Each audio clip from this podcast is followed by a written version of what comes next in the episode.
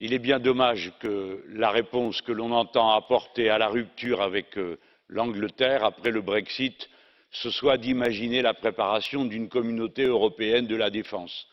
la peur des autres la préparation de la guerre comme liant pour les peuples d'europe c'est une absurdité. nous avons fait l'europe pour la paix et on nous annonce la préparation d'une guerre car c'est bien de cela dont il s'agit quand on s'arme quand on s'organise pour être armés ensemble sans désigner un adversaire c'est qu'on désigne le monde entier comme un adversaire potentiel.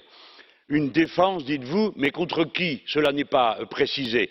il n'y a pas de politique européenne commune nous le savons bien en matière d'affaires étrangères si bien que nous voici revenus aux origines de l'europe puisque le premier texte qui a été soumis aux peuples européens en mille neuf cent cinquante quatre ce fut la communauté européenne de défense et mon pays a répondu non comme il répondrait non de nouveau si on le lui demandait. en réalité il s'agit d'une répartition des rôles entre les états unis d'amérique et l'europe les états unis d'amérique se tournant vers l'asie et nous étant réservés à être mis dans la main de n'importe quelle provocation qui viendrait de l'ukraine. je n'ai plus qu'un mot à dire monsieur le président pour conclure la france a un système de défense qui est incompatible avec cette répartition des rôles elle suppose notre indépendance et la dissuasion. pas de guerre pas de guerre la paix!